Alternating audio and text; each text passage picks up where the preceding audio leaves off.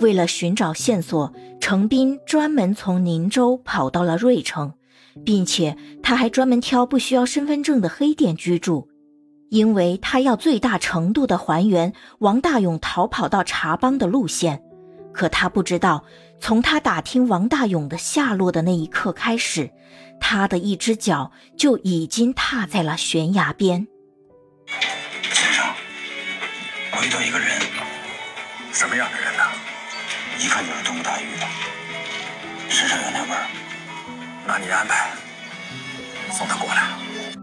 另一边，程斌花一百块找来的按摩女人正要告诉程斌一个好消息，然而就在此时，一个男人闯进了他们的房间。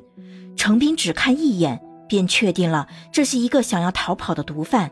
他虽然在狱中蹉跎了十年，但是对于这种人还是不在话下。反手就将其按下，可是下一秒他就被当成毒贩的同伙被抓了，因为在他的包中，警察同样发现了白粉。这种事放在一般人身上肯定说不清楚，可是他是前刑侦队长程斌。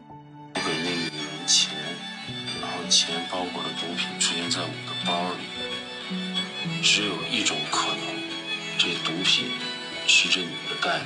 这包毒品应该是那毒贩子给他的，在我帮你们抓他们的时候，这个女人怕被搜出来，就把毒品塞到了我的包里，所以那张钱上面至少有我跟那女人的指纹，那包毒品上面大概率有那毒贩子跟那女人的指纹。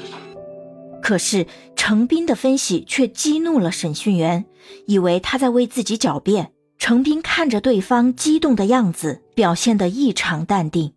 最好冷静点别动我。万一我再有个好歹，还得从重处罚你。你身边那帮兄弟们也跟着遭殃。你威胁我什么？那当然。直到此时，他们才意识到眼前这个男人来头不简单。钱同行。嗯。闹钱出的事儿。审讯的时候，没死在审讯室了。动手了。经过一番了解，审讯队长对眼前这个男人升起了一番敬意，并请他理解，他们对案件还是要调查清楚才能放他。在此期间，程斌在看守所结识了一个胖子，而这个胖子以后会是他寻找王大勇的重要助力。经过两天的调查，案件终于水落石出，那袋白粉确是女人栽赃，程斌重获自由。他将继续开始追寻之路，前路危机四伏，程斌是否能够抽丝剥茧，顺利找到线索呢？